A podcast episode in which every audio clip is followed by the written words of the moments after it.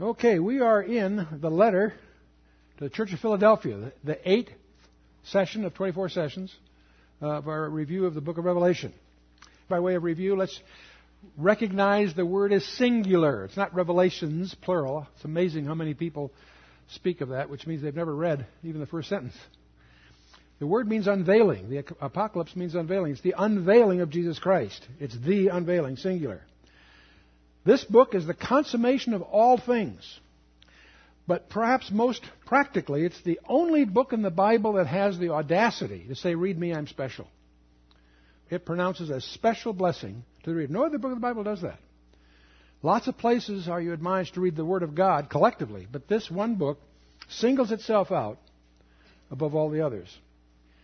And there are about 404 verses in the book that contain over 8 100 allusions from the Old Testament, which is one reason that many people find it formidable.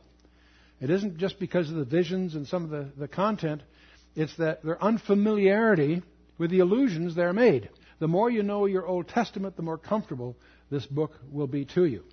It represents the climax for, of God's plan for man, and let's be personal. For you and me, the climax of God's plan for you personally and me is laid out here. Now let's just quickly, by way of review, let's just take a look at those first couple of sentences. It's the revelation of Jesus Christ which God gave unto whom? Unto him. That surprises many people. Many people don't catch that. This was a gift from the Father to the Son. For what reasons? To show unto his servants things which must shortly come to pass. And he sent and signified it. So you say signify, but it means rendered into signs by his angel unto his servant John, who bear record of the word of God and for, of the testimony of Jesus Christ, and of all the things that he what? Saw. This isn't just a vision. Many people sort of think, well, he just somehow got this phantasmagoric experience. No, he actually heard things, saw things, and we're going to emphasize that, especially when we get to chapter 4 and following. But even in chapter 1, he is confronted with a physical description, or provides from that confrontation to us a physical description of Jesus Christ in his resurrection body. But the third verse is the blessing you and I are going to claim tonight. Blessed is he that readeth and they that hear the words of this prophecy and keep those things which are written therein, for the time is at hand.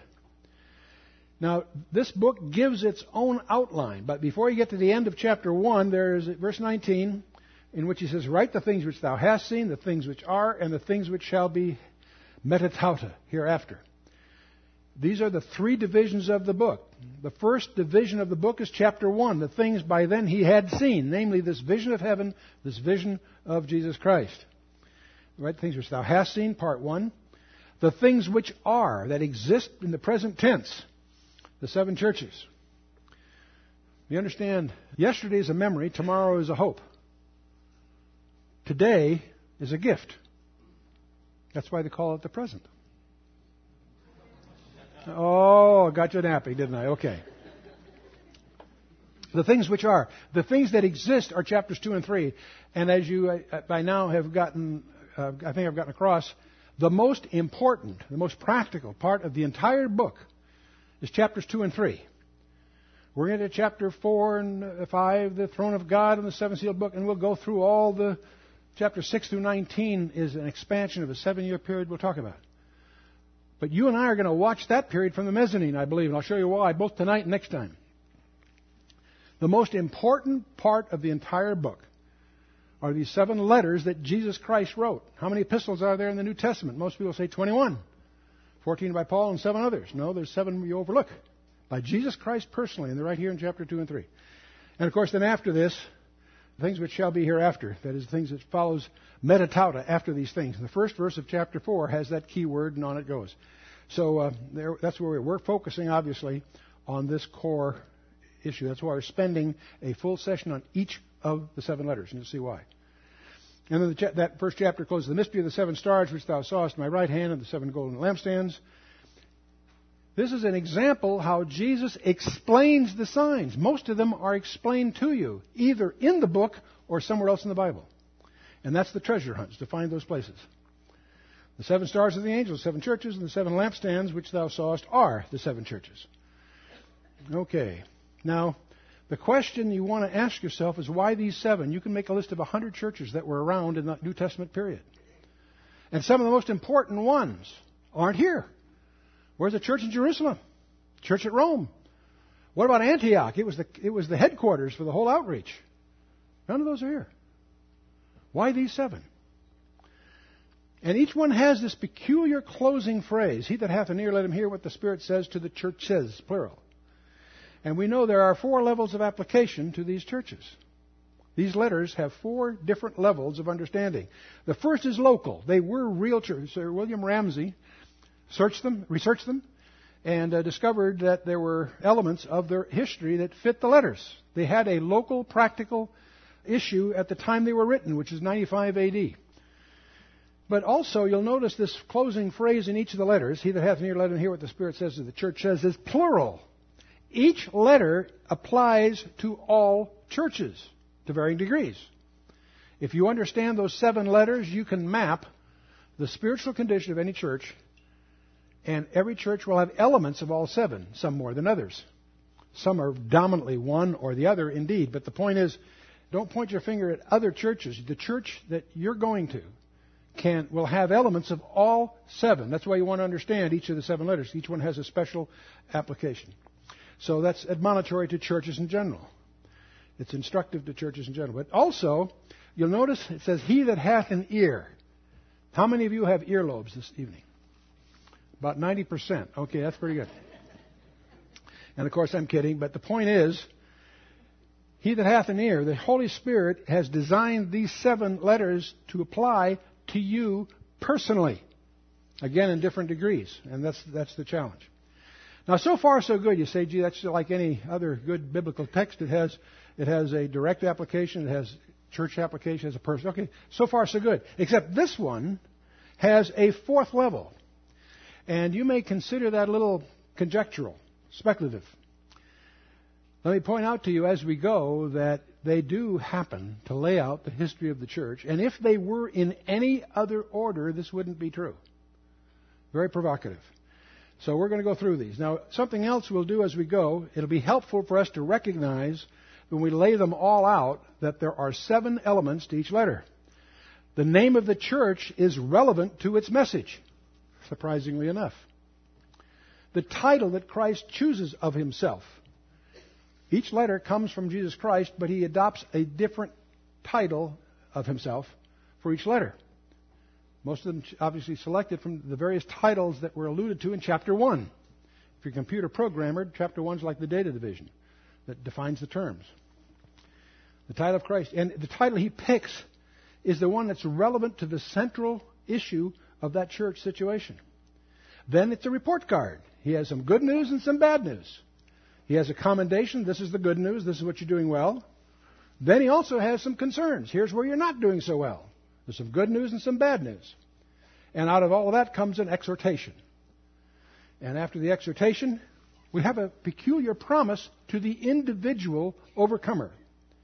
And then we have this closing phrase He that hath an ear, uh, hear what the Spirit says to the churches. So that's the package.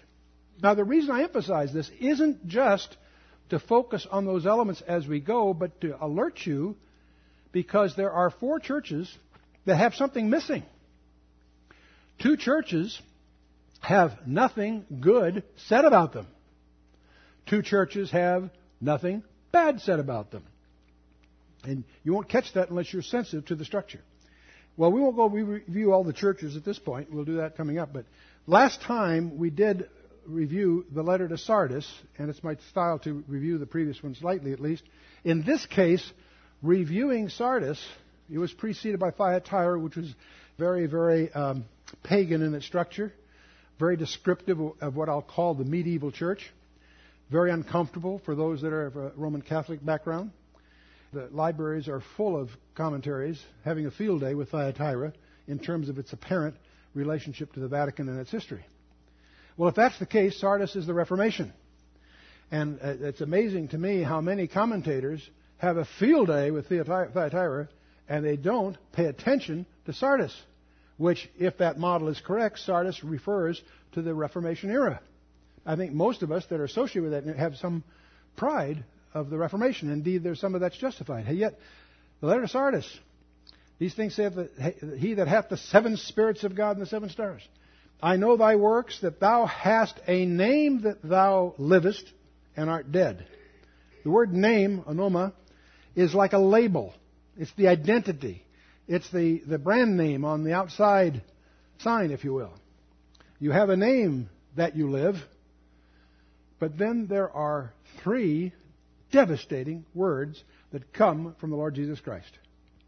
You have a name, but you're dead. Not weak, not slipping back, not failing a little bit. You guys are dead. This is, this is something we need to understand and spend more time studying Sardis than some of the others. Now, the history of Sardis historically portrays its profile here.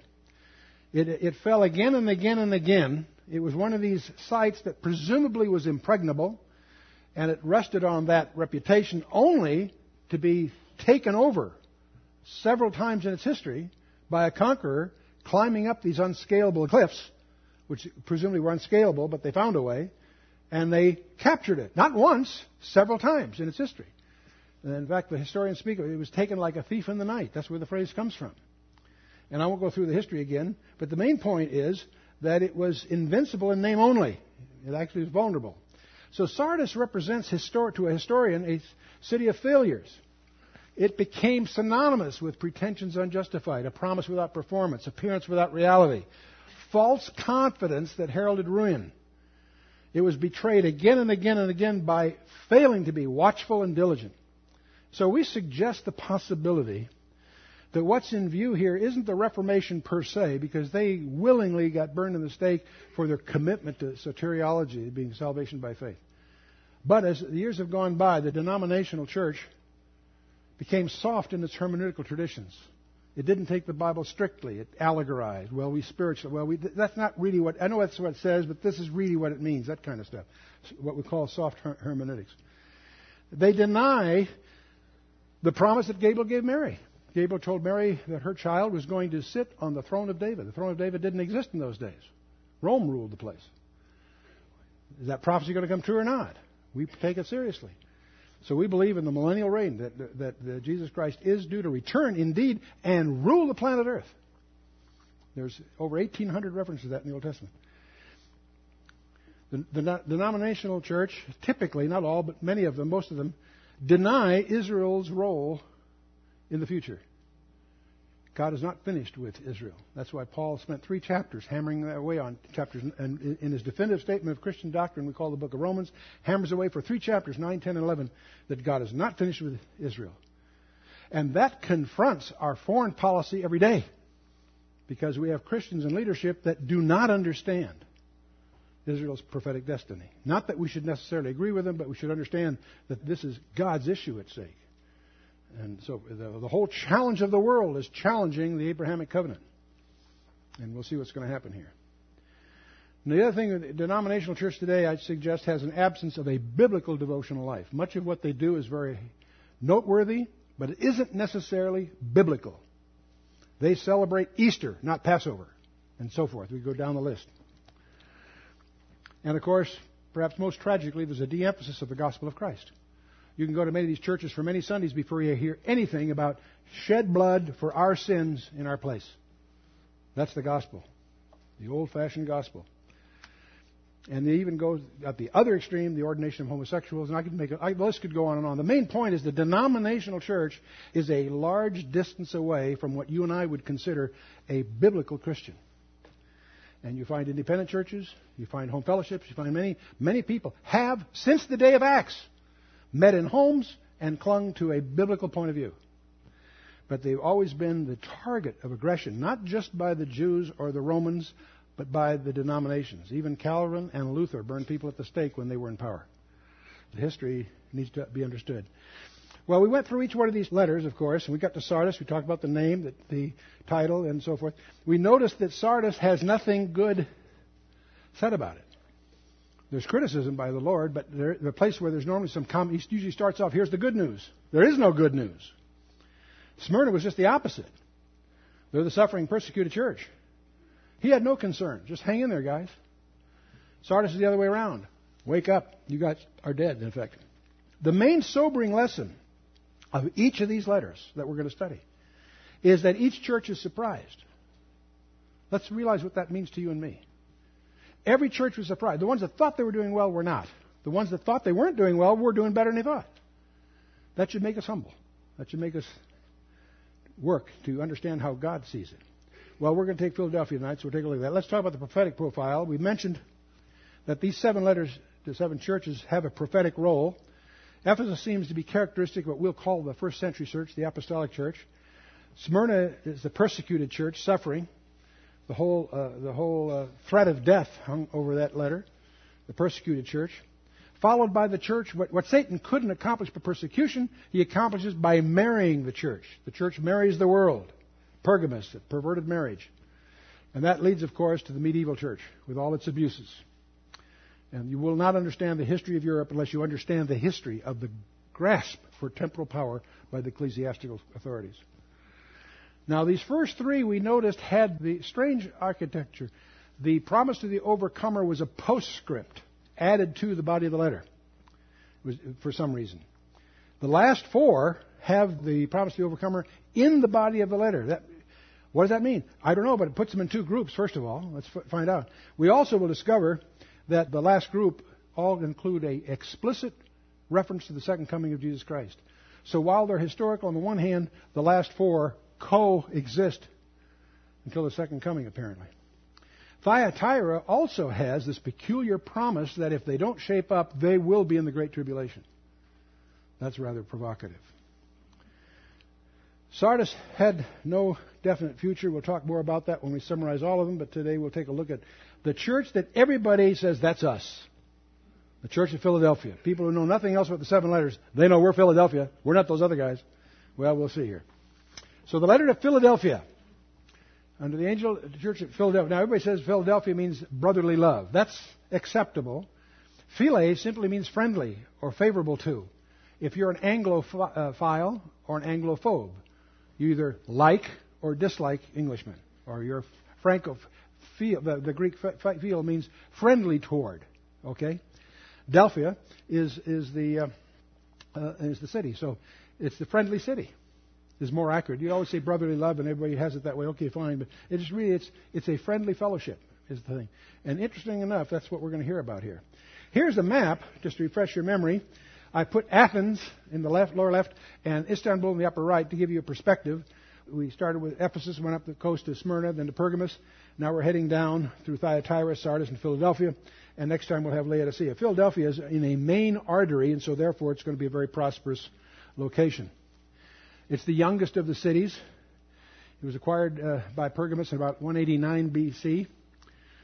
King Eumenes II, he was the king of Pergamus, he had a younger brother by Attalus II who was to be his successor. And these two guys were so, they liked each other so much that they became known as the brothers. They're shown on coins together, identically, same size and so forth. And uh, that's why the Philadelphus was a cognomen, an epithet on Attalus II. Uh, there was also a Ptolemy, different period of time, but Ptolemy called Philadelphus. Their geographic location is, is even today the same it was back then. It's a great wine country, a uh, wine growing country, and they still are today. And being a wine growing country, Dionysus, the uh, god of wine or god of partying, if you will, uh, was their principal deity. They were very well situated on the main road from Rome to Troas and to Pergamus, Sardis, and, and the interior, so that was great. So it was a virtual gateway to the high central plateau of Asia Minor, and as such, it the Romans deliberately set it up as an outreach to. They were trying to promote Greek culture, and so Philadelphia had this role of promoting for several centuries the Greek culture to the communities in that region. So they were a missionary church, even in, in, in, the, in that sense. Uh, I mean, a missionary location. The church also becomes a missionary church. The name changes. There was a very huge earthquake. That area has a Greek uh, word which means the burned land. It's a highly volcanic region. As you go through there, you see lots of black rocks, lava rocks, and so forth. So it suffered repeatedly from earthquakes, and in 17 AD, there was an earthquake. We've mentioned this before because all the cities around there were affected, but uh, it's the one that devastated Sardis and 10 other cities. Huge earthquake. This is uh, recorded by Tacitus in his Annals and other places. The tremors from that earthquake were reported for years afterwards. That made the people very insecure. We're going to discover they speak of the pillars and so forth, uh, of having something solid, and that, those idioms will even show up in the letter that Jesus pens here. So they suffered economic and civic disruption for, for several decades. But their names changed because Tiberius from Rome really was very generous with financial relief and other relief because of this horrible earthquake that caused the citizens to rename the city Neo Caesarea, or the new city for Caesar. When uh, Tiberius gets replaced by Vespasian, the name of the city was changed to Flavia, which is his family name. So it changes again. But none of these things stick very long. Uh, the name change is very short lived, and Philadelphia reemerges. You know how people are, they go back to the old ways, and that's what they were comfortable with. And it's interesting that we're going to see, well, today, that town on, um, in Turkey is called Allah Sehu, which is the city of God in uh, Arabic. But we're going to see Jesus talk about renaming that you and I will be destined not for this city, but the city that God puts his name on. You're going to see these idioms show up in the letter, interestingly enough. But let's jump in. The angel of the church in Philadelphia, first we have the title of Christ. And boy, does he pick a different title. This is really interesting to see what he says here. These things saith he that is holy, he that is true, he that hath the key of David, he that openeth and no man shutteth, and shutteth and no man openeth. What on earth is that all about? Well, first of all, holy. If I gave you an exam, I think most of you believe you know what holy means, and I think, and yet at the same time, I think we could easily show that most of us don't fully understand what holy really means. And you could go through a lot of examples, but God's holiness is an attribute that should inspire in each of us a certain amount of terror or fear, or we can say a more polite term, reverence. His holiness usually is very linked to the essential need for justice and judgment. But here's the one that is holy. It's interesting that when you see the throne of God, whether it's in Isaiah 6 or uh, Ezekiel 10, you're confronted with these creatures cherubim in the one case, seraphim in the others. They may be different, they may be the same. I won't go down that path. But you'll notice that they always say, Holy, holy, holy. In the Old Testament, uh, uh Isaiah 6, Holy, holy, holy. Do you know why? Why do they say it three times? Trinity. A God in three persons. Very good. He's declared holy at his birth in Luke 1:35. He was obviously declared holy at his death, and he is holy in his present office, which is praying for you. He ever liveth to make intercession for us. Hebrews 7:25. Important to remember that. You've got you've got a heavy prayer water on your side every day. That's what he does. He's holy and he's true. You know, it's interesting that this title that Jesus picks nails his character. That's what he's speaking from, his character. The reason he's doing this, I believe, is because of the seven, Philadelphia is faithful to being loyal, competent ambassadors. All the rest had problems, this one doesn't. We want to pay attention. The word is alethinos, which is real or genuine, in contrast to falsehood. And you can go through a lot of scripture verses, but I don't think we need to beat that to death here. The prophecy of Zechariah, when he's announced in Luke chapter 1. Jesus Christ's kingship of the universe rests upon the foundation of his character. He can be trusted. This is exactly the opposite of the Allah of the Quran. Setting a lot of other issues aside, the Quran presents Allah as capricious. Allah can do anything, and you're never quite sure what he will do. Read that untrustworthy. The God of Abram, Isaac, and Jacob of the Old Testament, and certainly Jesus Christ the New, delights in making and keeping his promises. His character is what he's all about. He is trustworthy. You can count on it. You want to get into that, you go into Psalm 2, Psalm 24, elsewhere. The key of David. Now, this, is, this phrase from the book of Revelation has more fanciful conjectures in more of the commentaries. Let's confine our focus on what the Bible says about the key of David. To find out what that's all about, you've got to go to Isaiah 22, where it's mentioned. Starting about verse 20. Uh, what's going on here is that Eliakim is replacing Shebna the treasurer. I won't go into the background, but Shebna the treasurer under Hezekiah is in, he's, he's, he's being mustered out. Eliakim is given the office of the treasurer of the king. It shall come to pass in that day that I will call my servant Eliakim, the son of Hilkiah, and I will clothe him with thy robe, and strengthen him with thy girdle, and I will commit thy government into his hand, and he shall be a father to the inhabitants of Jerusalem and to the house of Judah. So he's going to be a first representative of the king, in effect. let's go on. And the key of the house of David will I lay upon his shoulder. So he shall open and none shall shut, and he shall shut and none shall open and I will fasten him as a nail in a sure place, and he shall be for a glorious throne to his father's house.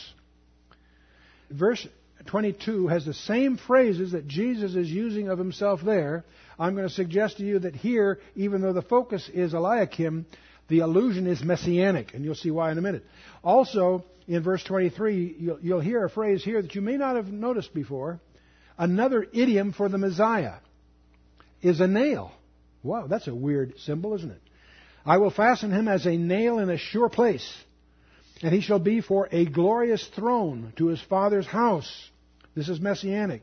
Next verse. And they shall hang upon him all the glory of his father's house. The offspring and the issue, all vessels of small quantity, from the vessels of cups, even to the vessels of flagons. So this is a messianic allusion out of Isaiah. But verse 25 is a shocker. In that day, saith the Lord of hosts, shall the nail that is fastened in the sure place be removed, and be cut down and fall. And the burden that was upon it shall be cut off, for the Lord hath spoken it. Here is one of the several allusions in the Old Testament. The other one is in Daniel 9:27 and other places, which says that the Messiah, which is in view here, will be killed, executed. He will be removed. If you understand what the Great Tribulation is all about, you look at Hosea 5:15, where God says, "I will return to my place, meaning he must have left it, until they acknowledge their offense, that's singular and specific. In their affliction, they will seek me earnestly. And that's what the great, so you ties it all together. But it's interesting, all this is in the Old Testament. We're not talking New Testament yet, really, in a sense. So the key of David, the allusion biblically is when Eliakim is ordained in his job. Full administrative authority. He carried a heavy key. It was a big loop over his shoulder, carried this key and it, it was a symbol of his authority. He's the one that would grant access to the king. He alone could do that. That was his, his badge. It's a messianic term, and you can go through Isaiah 9, 6, and 7, all the way through uh, Gabriel's commitment to Mary that he'd sit on the throne of David. You can, you can tie that all together in Matthew 28, and of course in Revelation in chapter 1, we looked at that before.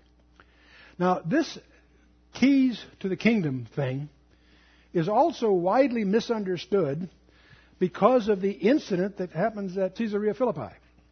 There's two Caesareas, one on the coast, the main one, but there's also one up north, a town called Caesarea Philippi. And they were up there up north when Jesus says, Whom do they say I, who, who do you say that I am? and so forth. And this is where he gives Peter the keys to the kingdom. And, and Matthew chapter 16, we'll look at it here in a minute and show you the passage. The keys were given to Peter, apparently. And of course, the Catholics pick up on that. They say he was the first pope, and let's, there's no evidence. we will go beat that anymore. But in two chapters later, he gives the keys to all the apostles, not just Peter. Says so. There's a lot of misunderstanding what that's all about. In fact, Peter in Acts 10 has the door open to the Gentiles. That's what the whole thing with Cornelius is all about. Is the doors being opened, and the keys to the kingdom is what is that in, in, in view here. People say, well, Peter was the he, Peter was the guy that had them. No, they all did, and Peter himself clarifies the whole situation in his epistle, first epistle. I'll show you that. But let's look at the verse, the passage that confuses everybody. In effect, he said, then, uh, he said, you know, uh, whom do people say I am? Well, some say Elias, some the Messiah, uh, so forth. He says, he said then, but whom do you say that I am? And they all looked at each other. But Peter, you know Peter, he's a, you know, ready, fire, aim kind of guy. Simon Peter answered and said, Thou art the Christ, the Son of the living God. This is Peter's finest hour. I mean, he's right on. And Jesus said unto him, Blessed art thou, Simon Barjona, Barjona, son of Jonah. For flesh and blood hath not revealed it to thee, but my Father which is in heaven. So far, so good. And I also say unto thee that thou art Peter, and upon this rock I will build my church, and the gates of hell shall not prevail against it. And I will give unto thee the keys of the kingdom of heaven, that whatsoever thou shalt bind on earth shall be bound in heaven, and whatsoever thou shalt loose on earth shall be loosed in heaven. Now, when you just read this without gestures or any of the background, you assume that, gee, Peter is the rock that he's going to build on it. And it becomes clear, no, he's, he's talking about Peter's faith, and he's probably gesturing to himself. I'll show you why in a minute. The word Petros, Peter's name, means a stone, and Petra is a rock or a stone, so there's a play on words here. He's not calling him Simon, he's calling him Peter because of this proclamation of faith. Two chapters later, he's going to say, give the same authority to the other apostles. So this isn't unique to Peter. Okay? But Peter himself in his first letter talks about stones or rocks, and what he means by that says, To whom coming, speaking of Jesus, as unto a living stone, disallowed indeed of men, but chosen of God and precious. Ye also as, li- as lively stones are built up a spiritual house, a holy priesthood, to offer up spiritual sacrifices acceptable to God by Jesus Christ. Wherefore it is contained in the scripture, Behold, I lay in Zion a chief cornerstone, elect, precious, and he that believeth on him shall not be confounded. Did you notice a phrase in there that is, is sounds like an oxymoron?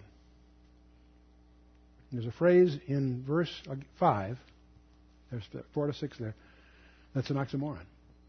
You see the word a holy priesthood? Okay, I'll clarify that in the next, in the next few verses here. Let's go on. Verse Unto you, therefore, which believe he is precious, but unto them which be disobedient, the stone which the builders disallowed, the same is made the head of the corner. The stone of stumbling and a rock of offense, even to them which stumble at the word, being disobedient, whereunto they also were appointed. But ye are a chosen generation, a royal priesthood. There's the word I'm looking for. That's an oxymoron if you're Jewish, you really understand that the Levites, the priests, were out of the tribe of Levi. Royalty was out of the tribe of Judah. They were to be separate, never cross. But we got a, Peter's using a strange phrase here.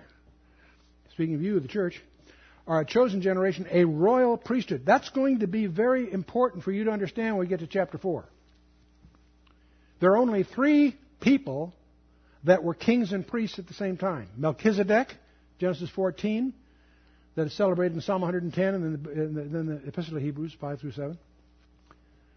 He was, he's both a king and a priest. Jesus Christ is a king and a priest. Who's the third?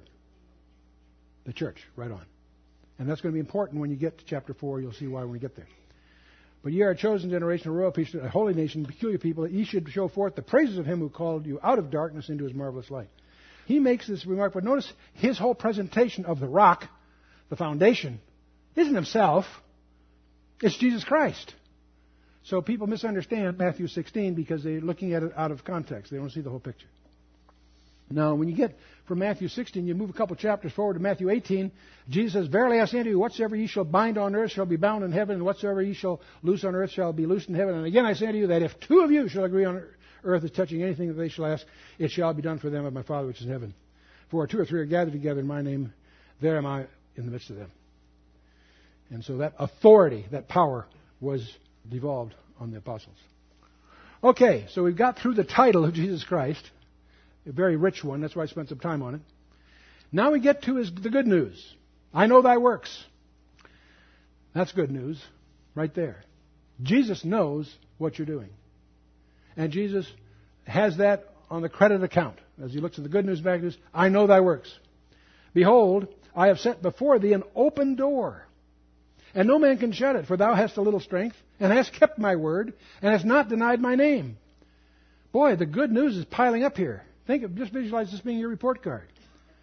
Got an open door before you, and no one can shut it. And you have a little strength, and you've kept my word, and you have not denied my name. Boy, that's fabulous. Behold, I will make them of the synagogue of Satan, which say they are Jews and are not, but do lie. Behold, I will make them to come and worship before thy feet to know that I have loved thee. Now, if you've been counting, how many there are, of these are there? Huh? Seven, good name. Good, good, good. That's because, seven because I haven't shown you verse 10 yet. That's the seventh. There's six here. Let's take the first six before I get to the tenth one. Seven commendations. I know thy works. Good. Behold, I have set before thee an open door, and no man can shut it. Thou hast little strength, hast kept my word, has not denied my name. And i behold, I'll, I'll, have them come worship at your feet. And then I'll also keep you from the hour of temptation. We'll, we'll deal with the seventh one especially. The second one was, I have set before thee an open door, and no man can shut it. You know, many of us are trying to get through doors God has shut. and the real thing is what we should be doing is making sure we go through the doors that God has opened. There's plenty of those for us to deal with. You want to get into open doors? 1 Corinthians 16:9. Paul says he has an open door, meaning the mission, there's a mission field that's open to him. And there's lots of other passages you can check that out. There are also doors of deliverance.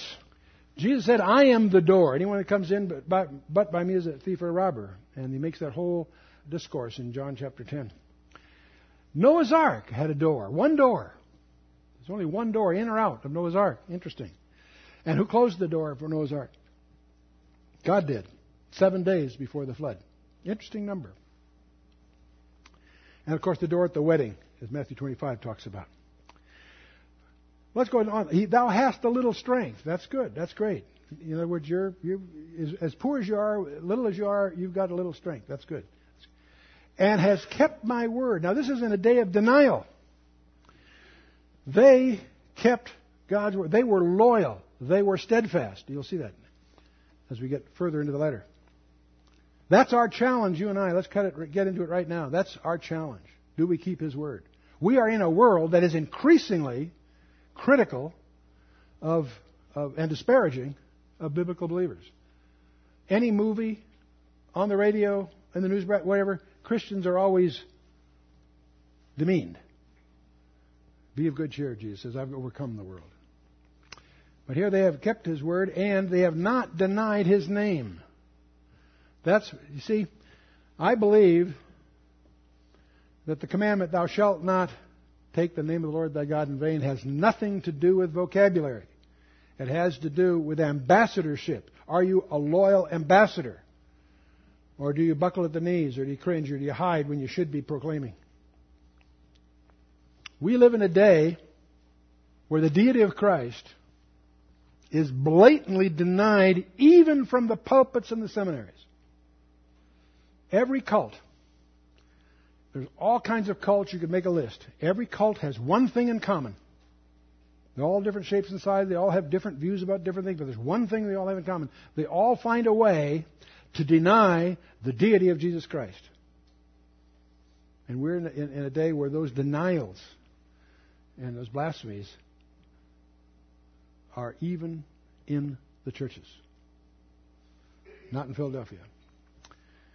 And then we get to this very strange allusion that good scholars scratch their head on.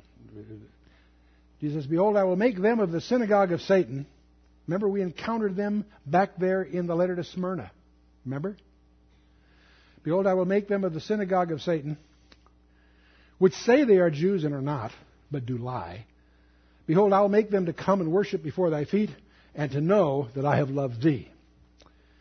Who on earth is he referring to? The common view in most commentaries is what, he's, what the, the allusion here is to what we call legalists those that try to get us back under the law, that in so doing deny the completed sacrifice of Jesus Christ. Legalism is what the book of Galatians is all about, cover to cover. That may be what he has in view here. I happen to have a little different view. It's just my view. I'll show you what I think. The legalists, uh, that's the same as in Revelation 2 9 we talked about. He seems to be talking about people who are false Jews. They claim to be Jews and are not. And it's my suspicion, just personal view, that what's in view here is what we call the Reconstructionists. Most churches, denominational churches, teach a view of the Scripture that because Israel rejected her Messiah, the promises that she was heir to fall upon the church. Their whole theological system is built on the idea that the church has replaced Israel as the apple of God's eye and his focus and so forth because of, of the Jews' rejection of the Messiah. There's a whole theology built around that that is taught in most seminaries and is preached in most churches, denom- denominational churches.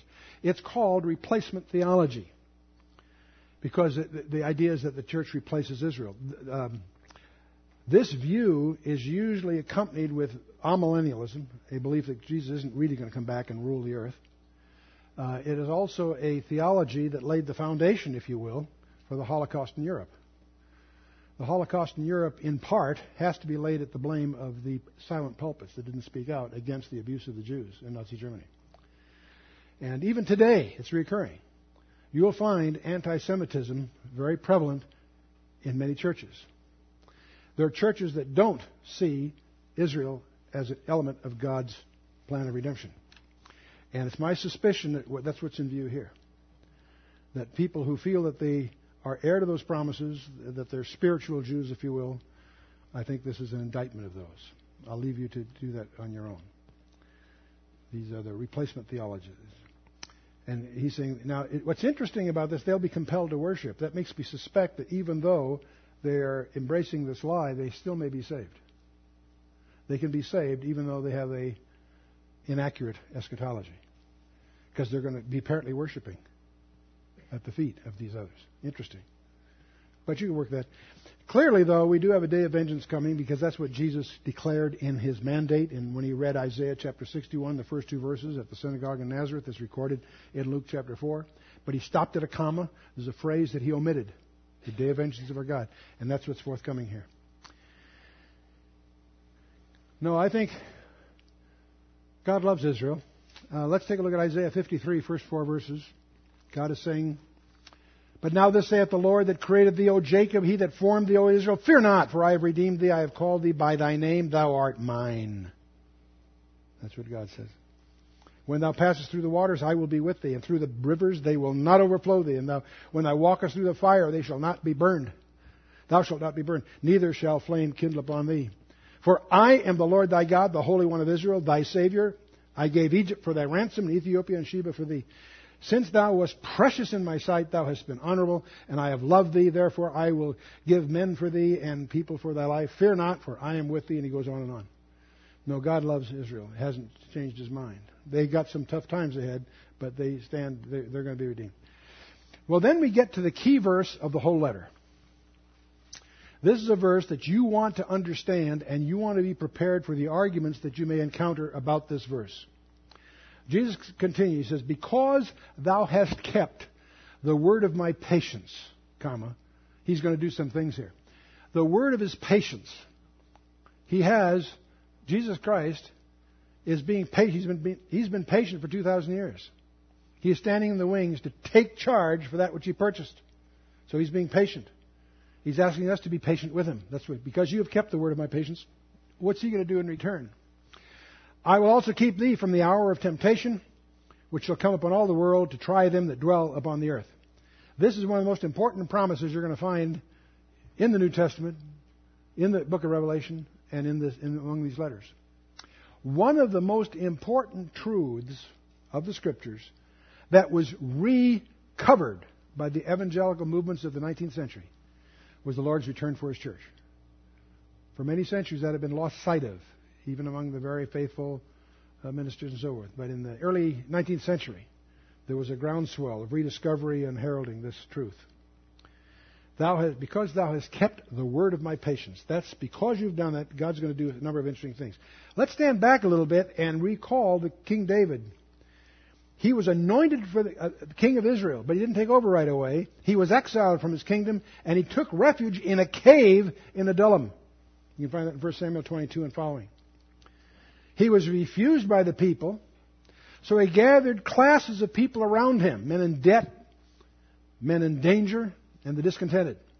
And he transformed this crew of regulars into what was known as the mighty men, David's mighty men. And of course, the time came when he ultimately left Adullam for his crowning as king of Israel.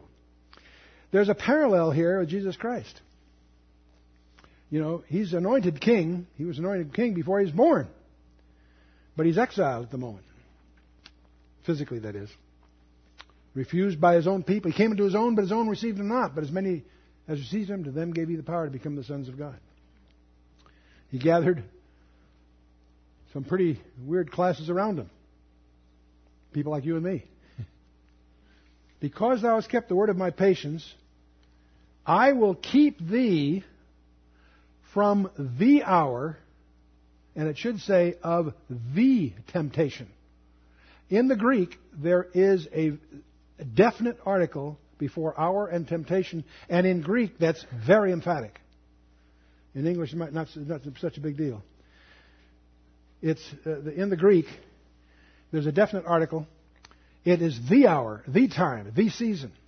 Notice he's not saying I'm going to keep you from the tribulation. I'm going to keep you from the time of the tribulation. There's a big difference. Big difference. There are those who are going to say, well, what that means is God's going to preserve you during this time of trouble. That's not what he's saying, and I'll show you why. It's the hour, and it's also the trial or temptation or uh, testing or tribulation, what have you. I will keep you from the time of the, the time of this tribulation, which shall come upon what? The Jews in Israel? No, the entire world. This is not just a persecution of Christians. This is not just the persecution of the Jews. This is upon the, all the world, he's talking about. I'll keep you from the time of tribulation, which will come upon the world. For what purpose? What's the purpose of this trouble? To try them that dwell on the earth. Who are the earth dwellers? There's a class of people, all consistently through the book of Revelation, that dwell on the earth. They're the adversaries, earth dwellers. It's a distinctive group throughout the entire book. I want you to be sensitive to that because it's going to be very important as we get through the rest of the book. The word dwell there is not okio, it is a different word. It is katokio, which is a to be identified with. These are people, they don't happen to be living on the earth. They're people who dwell on the earth. They're identified with the earth. These are worldlings. You and I are not. We're pilgrims passing through. Our eyes in a city that whose maker is God.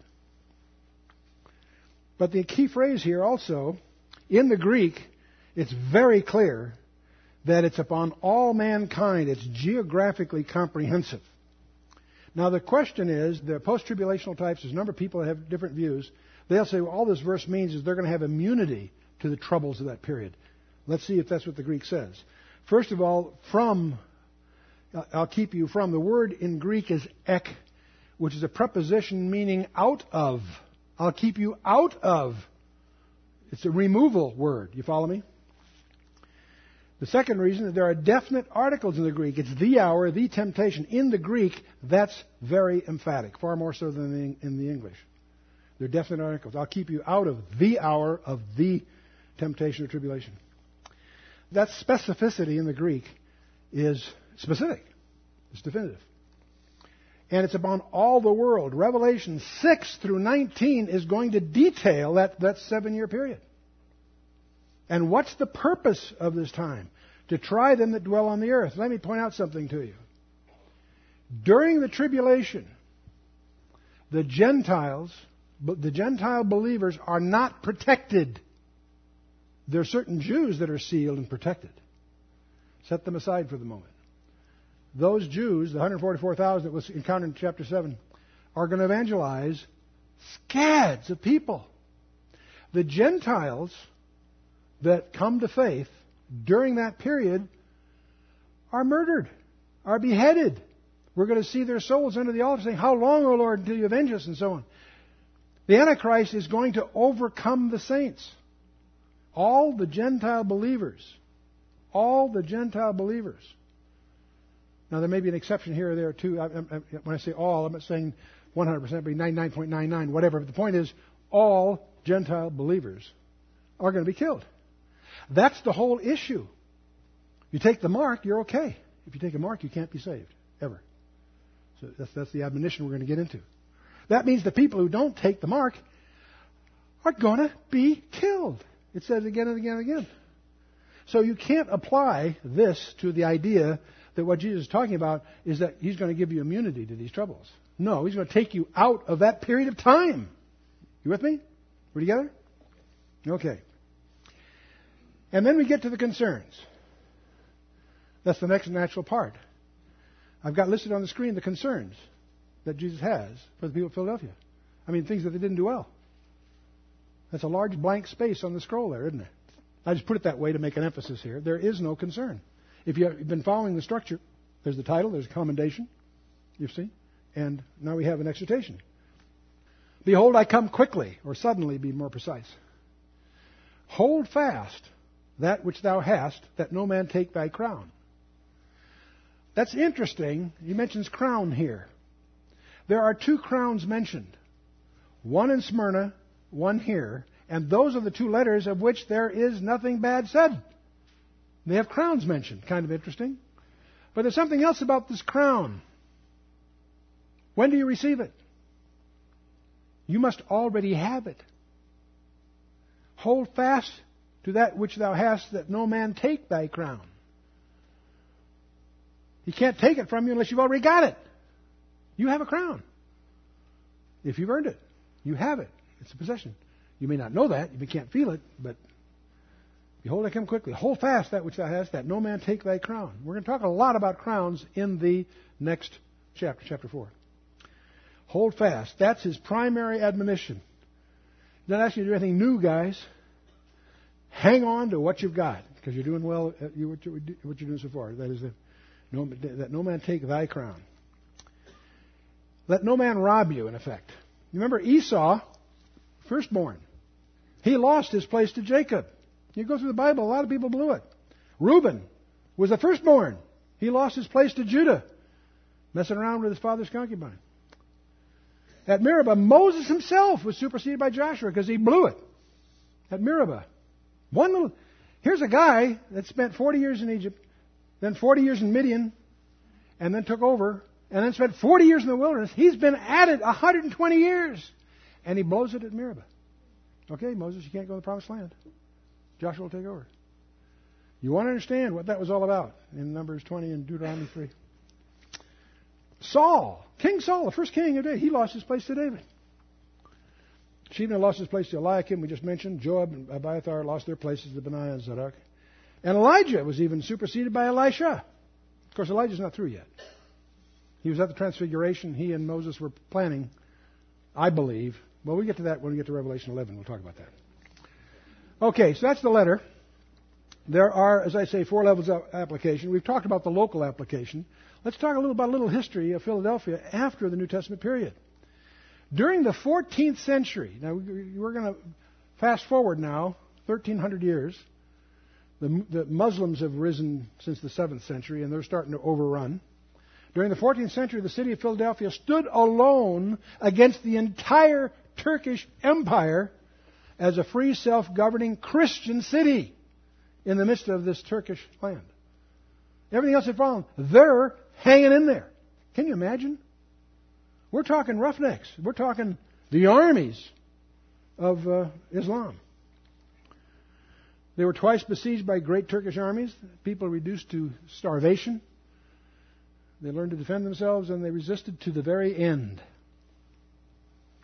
And finally, in the 14th century, they finally caved in to the Turkish and the Byzantines. They held, they held fast. They held fast. Just as Sardis was a name but with, that was empty, here's Philadelphia, that whatever else, they hung in there to the end. Pretty impressive. Well, now we have the promise of the overcomer, the last major part of the little letter. He says, Him that overcometh will I make a pillar in the temple of my God See, a pillar was a big thing to people who had tremors for several decades of earthquakes. A pillar meant solidity, solid, something.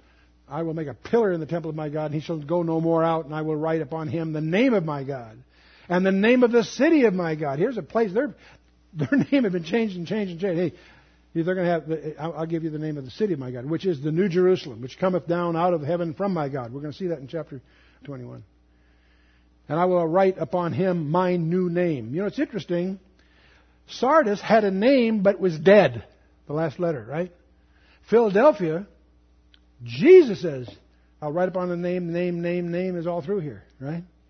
What is he, what does the names have to do with? My God, my God, my four different times. Jesus says, My God. That's interesting for Jesus to say that because there's only one time that I know of, with the exception of this letter, that Jesus ever said, My God. And that was his first scream from the cross. He said, My God, my God, why hast thou forsaken me? That was the only time in eternity that he didn't call him Father. Why? Because he was in our place. He couldn't. But anyway, we have the echoes of it here. Temple of my God, the name of my God, the name of the city of my God, and so forth. Now, this new name is listed all through Revelation chapter 14, chapter 19, chapter 16, and so forth. The new name is. We're going to hear more about that as we go. Then we have this final closing phrase that closes the letter. He that hath an ear, let him hear what the Spirit says to the churches. So let's take a look. Okay, we have the name Philadelphia, friendly city, friendly fellowship, if you will. The title Jesus used, holy and true, and the one with the King of David. He has the his character, it's, it's the, in a sense the highest uh, uh, appellation of all the letters. Then he has his commendation and uh, the exhortation all wrapped together, promise to the overcomer. And the thing we notice, there are no concerns. There's two churches that really come off well Smyrna and Philadelphia. We're going to discover that Sardis and one other, guess who it would be? the one that's left. We're going to talk about that next time. Okay. Well, we, each one of these letters, we say, have, has an application to all churches. Ephesus, the main message there was Jesus would have devotion, not just doctrine. They were very diligent in keeping out false doctrine, great, but they didn't have time for the king. You'd lost your first love. Smyrna was just under pressure. Just hang in there, guys. Just endure the persecution you're under. Pergamus is the marriage of the world. The admonition of the church is stand against the world in your churches, you should fight against marrying the world. It's not Easter, it's Passover. Okay? And on we could go. I could also say it's not Sunday, it's Saturday. It's Shabbat. Shabbat's the seventh day. But don't let that be a hang up. Paul says, let no man judge you in the keeping of any holy day or any Sabbath day. So don't make that a point of division. But if you're really going to do your homework, do your homework. Thyatira, paganism. All the paganism that came out of Babylon repackaged into Latin labels to become uh, married uh, part of the state church. And Sardis, obviously a name that was dead. There, the application there is watchfulness and diligent. Be diligent. Don't be a Sardis. Philadelphia had a missionary outreach. What they were doing was great. Just keep at it, guys. Laodicea will surprise you as to that application. When we get there, we won't take next time's lesson this time. We talked about open doors earlier. Paul said in 1 Corinthians 16, he says, I'll tarry at Ephesus until Pentecost, for a great door and effectual is open unto me, and there are many adversaries. Just because a door is open doesn't mean there aren't adversaries. Part of your discernment that you pray for is to understand what's an open door on the one hand and be sensitive to the fact that if you're drawing heavy fire, that must be a very important door that's open. So understand the difference between a closed door and simply having a lot of attention. But the thing, that, uh, uh, let me tell you a story. The economy in the Philippines today is really in the tank. It's really down. So there are many Filipinos that look for work outside the Philippines. Many of them go to Saudi Arabia, where they can get hired as menials, as servants, and so forth. And they work and send their money back to their families at home. How many do you think Filipinos are employed in Saudi Arabia today? 900,000. And probably half of those are Christians. And I heard one scholar recently, a good friend of mine, speculated it would be just like God to be putting pressure on the Philippine economy in order to get people saved in Saudi Arabia. That sounds preposterous until you remember that God had the whole world going to tax registration to get two people to move from Nazareth to Bethlehem. That same God put the whole world in the famine to get a family of 70 in Israel down to Egypt where there was food. And you go on, examples. God's ways are God's ways. Interesting. There are doors that are open. I'm going to be uh, uh, visiting the Gospel for Asia in India. K.P. Yohannan has been there. Well, he's been there for about 25 years. He's trained 14,000 pastors that now are planting 16 new churches per day. Per day. Four million decisions for Christ last year. You know, we look at America, we think of Christian America, and that's a joke. If you take a look at America through God's eyes, it's a pretty dismal scene. I won't start that, go down that, through that in this discussion here. But while there is this anti Christian groundswell starting to emerge in our society as we are tearing our heritage up by its roots and disabling two centuries of God's blessing upon us.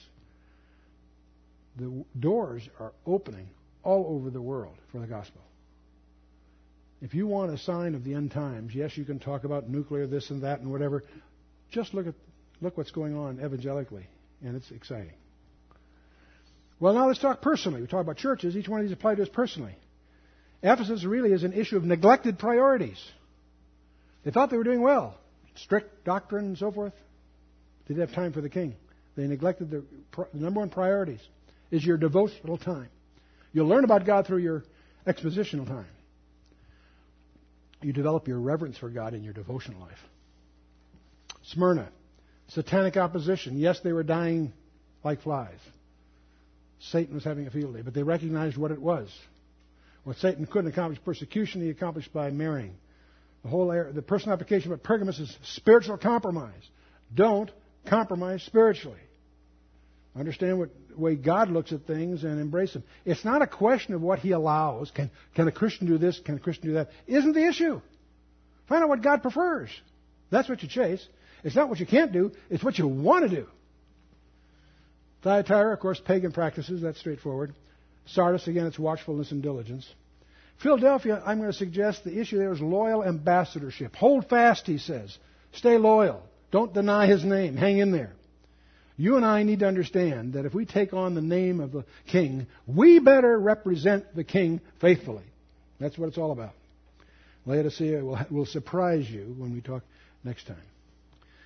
Overcomers' promises, tree of life at Ephesus, not heard of the second death Each one fits their own situation. Uh, the hidden manna for Pergamos, the power of the nations. Thyatira wanted power, Jesus will give them power when the time comes. Sardis is the right, name not blotted out, and so Philadelphia, pillar of the temple, name of God, name of the city, his new name. Laodicea, we'll leave till next time. And let's not lose sight of what the overcomer is. A lot of people get into that and start getting under the law again. Read Galatians again. Read the book of Romans again. No, no. John tells us, what's, the same guy that wrote the book of Revelation writes a letter. He says, Whatsoever is born of God overcometh the world. And this is the victory that overcometh the world, even our faith. It's a faith issue, it's not legalism. Who is he that overcometh the world but he that believeth that Jesus is the Son of God? That's the beginning and the end of it. Okay, we've talked about all those. Let's talk about prophetic now. This is the surprise, perhaps, some. We have, of course, as I said, you know, the, the seven letters. We have the apostolic church, the persecuted church, the married church, the medieval church, the denominational church, and now we have the missionary church. Okay, great. The first three have the overcomer processes postscript, as I mentioned. The last four will have the promises in the body of the letter, as they endure to the end, each one of them in its way. Each one of the last four letters includes an explicit reference to the second coming of Christ. That's another distinctive of the last four. And of course, Thyatira has the threat that if they don't shape up, they will go into the Great Tribulation. Sardis is silent on that subject. The missionary church is promised to be out of here. That promise is precious. I wouldn't hang the whole doctrine of that on that verse alone, but frankly, it's enough.